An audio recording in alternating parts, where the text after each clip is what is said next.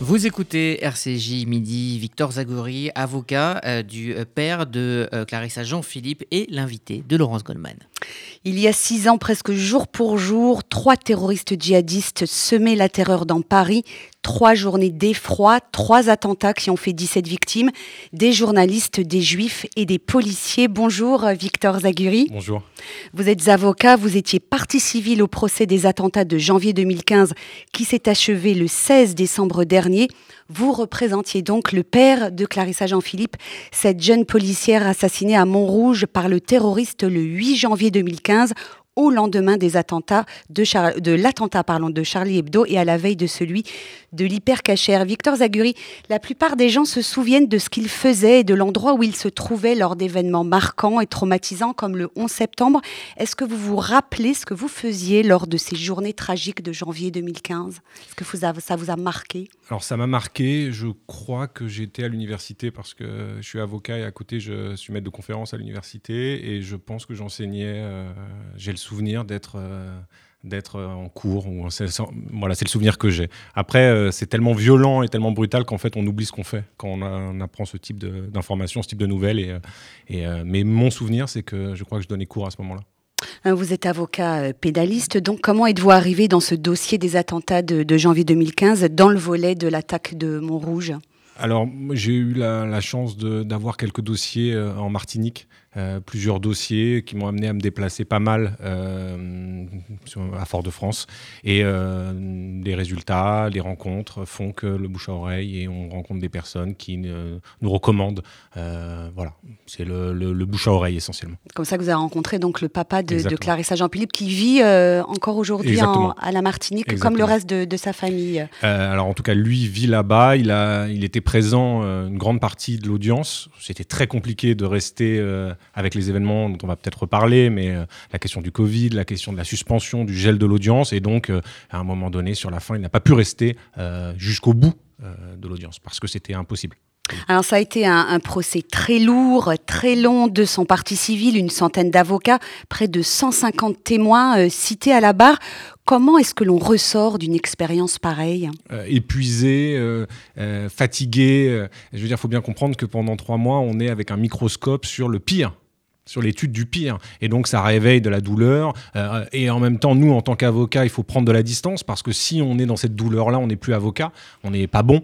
Euh, si on ressent, si on, si on est dans cette douleur immédiate, on ne fait plus notre boulot d'avocat. Donc il faut à la fois prendre de la distance et en même temps pas trop parce que si on prend trop de distance, on est un espèce de bloc monolithique sans saveur et sans, sans ressenti. Donc il faut essayer d'arbitrer et de se laisser toucher par moment et en même temps pas se laisser emporter par la vague parce que sinon euh, on se met à pleurer, on arrête de plaider, on arrête de poser des questions on arrête de travailler. Quoi. Et puis il y a eu cette suspension hein, de près de mm. quatre semaines, vous l'avez rappelé, lorsque le principal accusé a été euh, atteint du Covid. Ça vous a déstabilisé ah bah. il, y avait des parties civiles hein, qui étaient très déstabilisées par... Euh, c'est déstabilisant, vous êtes censé plaider le lendemain et on vous dit non, vous plaidez pas le lendemain. Et puis on repousse une semaine. Et puis la veille, le dimanche, on est censé plaider le lundi, et puis on nous dit à nouveau non, vous plaiderez pas le lundi. Et puis comme ça, pendant deux, trois semaines, un mois.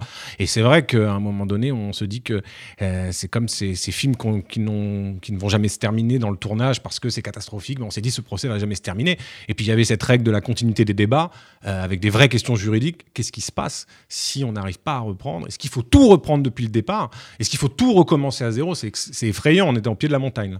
Et heureusement, ça s'est bien fini et dans le respect des principes juridiques. Euh, comment vous l'avez vécu, euh, ce Covid à rallonge hein, du principal accusé? Il n'était plus positif et pourtant il vomissait régulièrement dans un seau. Est-ce que vous l'avez interprété comme une manœuvre de la part de ces avocats de la défense? Non, je ne pense pas qu'il y ait de manœuvre. Je pense que euh, c'est très complexe parce que euh, on est avocat de partie civile dans ce dossier, mais on est avocat avant tout et on n'a pas envie que dans un procès comme celui-là, les choses se fassent moyennement ou de la mauvaise des manières. On n'a pas envie qu'il y, ait une manière à critiquer, matière à critiquer euh, le délibéré, le verdict, la décision. Et donc il faut absolument, et c'est décisif dans ces affaires-là, que tout se passe dans le respect des règles juridiques. Et c'est vrai qu'on n'a pas envie d'un type en visio, à distance, pour, euh, euh, pour un procès comme celui-là. C'était euh, contraire, à mon avis, à nos règles juridiques. Après, manœuvre, moi, je ne vois pas de manœuvre. Je pense que lui, c'est un personnage C'était le personnage euh, euh, difficile à cerner, difficile à comprendre, à analyser. Voilà, il a eu, euh, il a, je pense qu'il souffrait réellement. je pense qu'il avait réellement une pathologie, quelque chose. Après, je suis pas dans sa tête. Je suis pas expert psychiatre. Je suis pas dans son fort intérieur. Je suis pas en mesure de discerner. Je sais juste que le droit en est sorti gagnant, à arriver à terminer de cette manière-là le procès, avec tout le monde présent pour entendre ce qui se dit. Ah, avant de rentrer euh, sur le fond du dossier, il y a eu cette polémique hein, autour de la possibilité d'entendre euh, euh, ce prévenu par visioconférence. C'était une idée de Éric Dupont-Moretti. les avocats, partie civile et de la défense ensemble ont refusé cette possibilité. Euh, euh, c'était une bonne chose finalement que vous fassiez ça ensemble. Hein, euh. C'est une bonne chose que, indépendamment de, la place qu'on occupe, défense, partie parce qu'un avocat n'est jamais, il y en a qui le sont, mais dans une carrière, on est amené à changer de bord. On est amené à parfois à défendre, parfois à du côté de la partie civile. Et euh, certains se spécialisent et ne font que de la partie civile ou que de la défense, mais d'autres naviguent en fonction des personnes, en fonction des lignes de défense, en fonction des dossiers. je trouve ça bien que les avocats se regroupent autour des principes et, euh, que chacun ne défende pas sa petite boutique. Voilà, on a réussi à, maintenir des fondations solides et ça c'est bien. Euh, Victor Zaduri, vous étiez donc partie civile dans le dossier de l'attaque de Montrouge. Le caractère antisémite de cette attaque a été révélé au grand jour pendant le procès. C'est vous qui en premier avez expliqué dans votre plaidoirie ce qui s'est passé précisément ce matin du 8 janvier 2015. Euh, comment est-ce que vous avez procédé euh, pour reconstituer les faits? Vous avez mené une enquête, vous êtes rendu sur place? Alors, nous, déjà, moi, j'interviens tard dans le dossier, c'est-à-dire j'interviens après la clôture de l'information judiciaire. Je suis désigné tardivement par le père de Clarissa Jean-Philippe, euh, Monsieur Lémoni, et je me retrouve avec ce dossier immense c'est un travail. Euh, euh, alors, le rôle de l'avocat n'est pas de travailler l'intégralité du dossier, puisque chacun a son rôle, chacun a sa partition, et évidemment qu'il y a des aspects euh, qui, moi, me concernaient moins et sur lesquels j'étais peut-être plus lointain et plus évasif. Bon, je prends le dossier et je constate assez vite des choses que je ne constate pas dans des tout petits dossiers de comparution immédiate. C'est-à-dire que je me dis, c'est pas possible, on est dans le dossier du siècle, on est dans une affaire hyper importante, et je vois des choses hallucinante. Euh, je vois que euh, on va chercher la moto qui permet à Koulibaly de se déplacer sur l'attentat de Montrouge, on va la récupérer un mois après. Bon, je comprends pas. Et après, je me rends compte que je cherche les PV euh, des vidéosurveillances, comme on le fait dans ce type de dossier-là, où ça nous donne une mine d'informations. C'est décisif, l'exploitation des. Puis je me rends compte qu'on va. on parle des faits de 8 janvier. Hein. on va chercher les caméras le 26 mars je me dis non, il y a un problème. C'est à quel moment, dans un dossier comme ça, on va chercher des caméras qui sont capables d'identifier un certain nombre d'informations décisives aussi longtemps après? C'est pas possible. Et les caméras, elles n'existent plus à ce moment-là. 26 mars, c'est fini. Caméras de la synagogue, etc. On ne les a plus. Et donc je me dis qu'est-ce qui s'est passé? Et ça a attiré ma curiosité, j'ai essayé de comprendre. Et après, on a fait un gros travail sur la téléphonie, on a fait un gros travail sur les, des témoignages qui sont euh, euh, d'une petite page perdue dans ce dossier qui fait des dizaines de milliers de pages, et on retrouve tout d'un coup des témoignages intéressants, des choses, et on arrive à reconstituer progressivement quelque chose, une histoire qui n'est pas l'histoire euh, qu'on est en train de nous raconter. Et nous, si vous voulez, moi, mon rôle, euh, mon but, mon objectif, ma, entre guillemets, ma mission dans ce dossier, c'était de représenter le père de Clarissa Jean-Philippe, indirectement Clarissa Jean-Philippe, mais surtout de restituer une forme de vérité. Parce que si cette vérité-là, elle ne ressortait pas à l'audience, on aurait été taxé de relativiste, de complotiste. Tant que, l'arène ne vous dit pas les choses, vous êtes dans la, pensée fantaisiste. Et euh, je sais, pour avoir discuté euh, euh, avec des personnes avant l'audience, une fois que j'avais travaillé le dossier et que j'avais émis cette hypothèse, certains me, me disaient Mais non, pas du tout, je comprends pas, ça ressort maintenant, enfin, à quel moment? Et notre objectif, c'était de réussir à, rendre cette hypothèse non pas simplement possible, plausible ou crédible, mais de, la faire acter dans la, de la cour d'assises. Alors, il y a des éléments objectifs hein, qui accréditent cette thèse. Vous en avez parlé pendant votre plaidoirie. il y a tout d'abord des témoins qui ont vu un individu la veille au soir rôder autour de l'école Yegaliakov. Il y a un témoin qui est agent de recherche à l'hôpital Necker qui euh, nous dit des choses très claires très précise sur euh, sa rentrée à elle, à son domicile, vers 18h, 18h30 la veille. Elle, elle nous décrit dans son audition, dans sa déposition de témoin, qu'elle remarque un individu noir de peau, encapuché, entre 18h et 18h30, passant devant l'école, euh, se repérant avec une carte, comme avec une boussole, comme avec un téléphone, euh, regardant de manière insistante cette école. elle prend peur, elle le regarde, elle vérifie ce qu'il fait, et puis elle s'enfuit dans son domicile. Elle va déposer le lendemain, elle le reconnaît sur planche photo. Enfin, je veux dire, ça, c'est pas euh, anodin. C'est quelqu'un qui vous dit, il est présent devant l'école à 18h, 18h30. elle le dit dans des termes très clairs. Alors après, voilà, il n'y a pas eu de rebond là-dessus. Il a pas eu de, on n'en a pas fait, euh, on n'en a pas fait plus. Mais son témoignage, moi, m'a donné envie de fouiller dans le dossier. Et puis il y, a le mode opératoire hein, également de Koulibaly. Il y, a sa moto dont il avait fait enlever le traceur. Euh, euh, il y a sa GoPro euh, qu'il a utilisée d'ailleurs à l'hypercachère. Tout ça, ça fait penser à l'attentat contre l'école juive de Toulouse. C'est pas anodin son horaire. Enfin, je veux dire, on sait qu'il est dans le secteur vers 7h50, 7h55. Il est en train d'errer sur un rayon de 200 mètres on est à entre 100, 150, 200 mètres de l'école Yagaliakov et euh, il est là en train de errer. C'est pour ça qu'il y a un manquement et qu'il y a une lacune sur la moto qu'on va chercher un mois après. Parce que deux témoins différents vous disent que sur la moto, on a laissé le casque. Sauf que le problème, c'est quand la moto, vous allez la chercher un mois après, le casque, il est plus là. Et c'est très important, ce cas sur la moto, ça pourrait paraître anecdotique, c'est très important, au-delà même du traceur GPS qui est enlevé. Et ça, pour le coup, c'est révélateur de quelque chose. Mais quand on laisse un casque sur une moto, c'est qu'on ne s'encombre pas parce qu'on va partir à la guerre et qu'on veut pouvoir avoir les mains libres. Les mains libres parce qu'on a une arme lourde, parce qu'on a une arme de poing, parce qu'on est habillé qu'un treillis militaire, parce qu'on est encapuché, parce qu'on part, on part tuer. À ce moment-là, il part, il part pour tuer. Et donc, ce casque sur la moto, c'est je ne m'encombre pas, j'ai besoin de mes deux mains libres. Et malheureusement, ce casque, on va pas le chercher. On l'a pas trouvé. Et euh, les deux témoins, bah, ils sont là, mais et donc sur le, trajet de Koulibaly, il y a eu cet accident de la circulation dans lequel est intervenu euh, Clarissa Jean-Philippe et il a, euh, il l'a visé, il l'a tué euh, de dos, je crois même. Ouais, il tire de dos en fait, et c'est pareil, c'est un élément à mon avis décisif, c'est-à-dire que on est sur trois parallèles. Hein, la rue Gabriel Péry de la synagogue et du centre communautaire et donc de l'école Yagaliakov. On a la rue Marie de Gaulle où il pose sa moto mais vraiment la première parallèle. Et puis on a l'avenue de la Paix, rebaptisée utilement l'avenue Clarissa Jean-Philippe, parce qu'elle portait assez mal son nom, l'avenue de la Paix, ce jour-là. Et puis on a la grande avenue Pierre Brossolette. Et puis on a ces trois parallèles qui débouchent sur l'avenue Pierre Brossolette.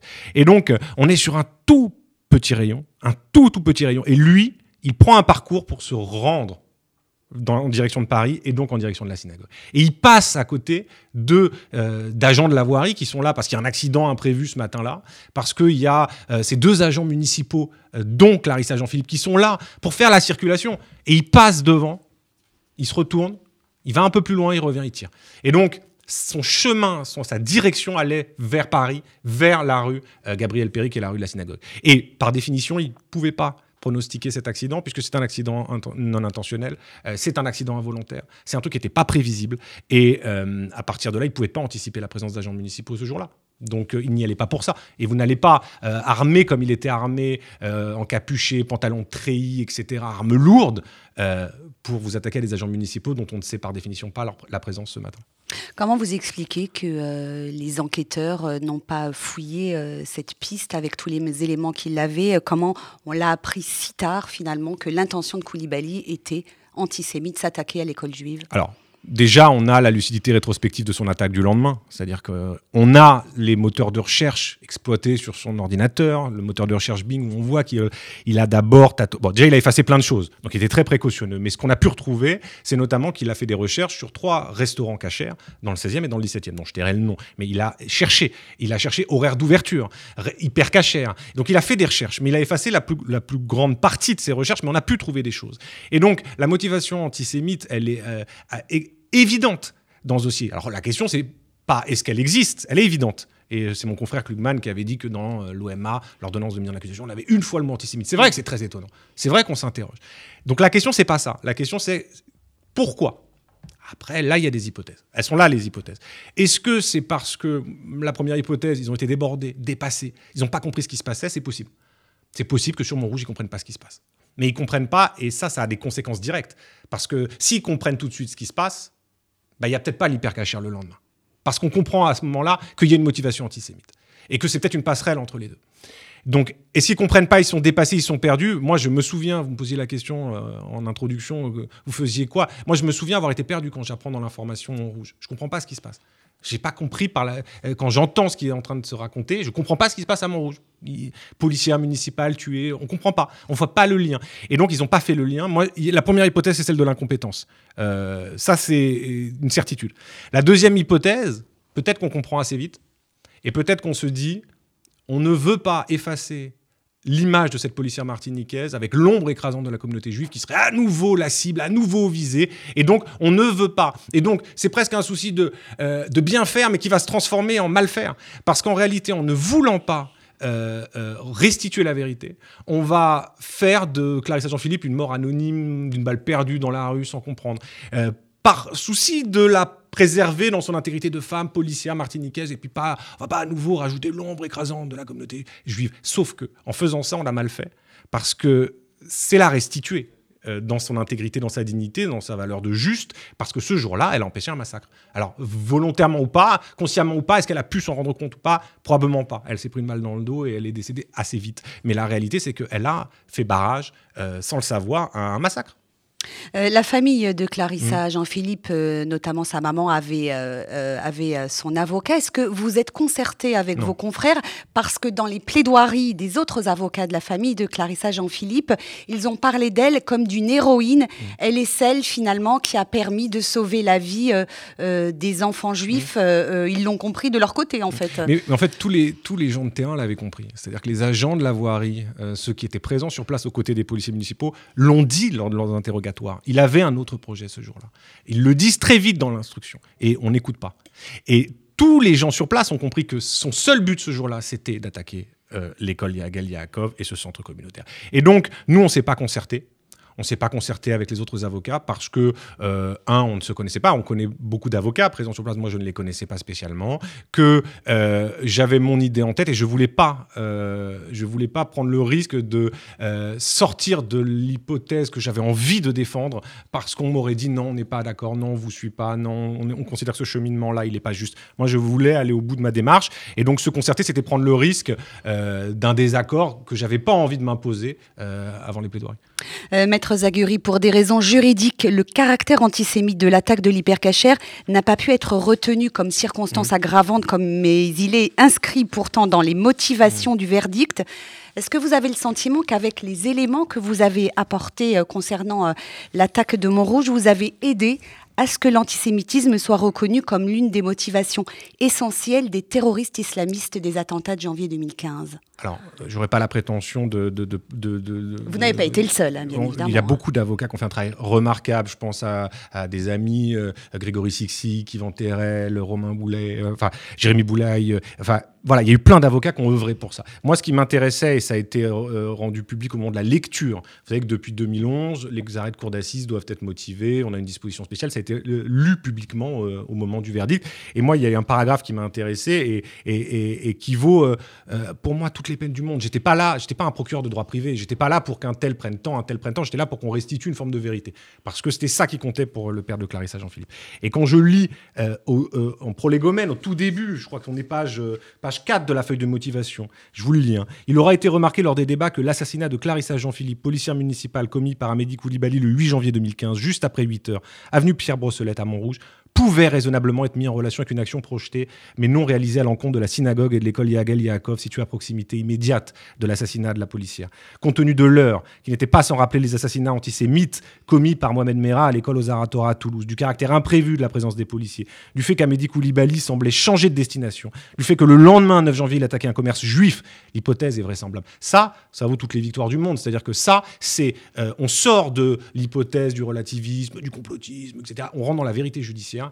elle est actée. Donc moi, ça, c'est une victoire et c'est ce qui nous importait en fait. Donc vous estimez avoir remporté euh, ce combat que vous euh, portiez On a collectivement parce que euh, les avocats ont fait un travail remarquable. Encore une fois, et c'est pas pour pour délivrer les bons points, mais j'ai vu des avocats se battre tous les jours pendant en mettant en péril leur cabinet parce que tous les jours être présents en audience. Je vois les Laurent Chessman qui connaissaient par cœur son dossier. Je vois les, je vous dis, des avocats qui étaient certains avec qui pour qui j'ai de l'affection, d'autres que je ne connais que je connais moins, mais j'ai vu tous les avocats se battre, euh, et même en défense, euh, pour qu'une forme de vérité ressorte de ce dossier. C'était ça qui était le, l'essentiel. Euh, ce sixième anniversaire des attentats de janvier 2015 est passé quelque peu inaperçu. Hein. Il y a beaucoup d'actualités, notamment autour du, du, Covid. Et dans le même temps, les actes antisémites continuent. Un procès comme celui que nous venons de vivre, quelle est sa portée, son utilité à vos yeux, qui êtes, vous qui êtes avocat? Est-ce que c'est une question que vous vous posez? C'est pour ça que tous les auxiliaires de justice, tous les intervenants essaient de faire tentent de faire œuvre de pédagogie. L'essentiel, c'est que on arrive à faire comprendre que notre justice prend le temps même dans des dossiers compliqués, même dans des dossiers sordides, même dans des dossiers douloureux, euh, de euh, respecter les droits, de tous les droits, les droits de la défense, les droits des victimes prend le temps de faire bien les choses et c'est encore une fois de la pédagogie c'est de l'intelligence et c'est de et c'est euh, et c'est une leçon je pense démocratique euh, deux des accusés ont fait appel de ce verdict. Ali Riza Polat et Amar Ramdani, euh, ce sont eux d'ailleurs qui ont écopé des, peines les plus lourdes. Vous, vous serez euh, présent lors du procès en appel Le procès d'appel, là, j'ai pas du tout envie de le projeter. Déjà, on ne sait pas les dates d'audiencement. Ah. J'imagine un an, un an et demi. J'espère que ça sera plus court. Ça le sera nécessairement, puisqu'on aura moins de personnes présentes. A priori, j'y serai, euh, mais c'est toujours, euh, c'est toujours douloureux de se reprojeter à nouveau euh, dans ces débats-là. Donc un procès dans lequel il faudra tout reprendre à zéro, hein. une nouvelle cour, de nouveaux magistrats. De A à Z. Victor Zaguri, avocat des parties civiles au procès des attentats de janvier 2015. Merci, Merci d'avoir été avec nous en direct dans ce RCJ Midi.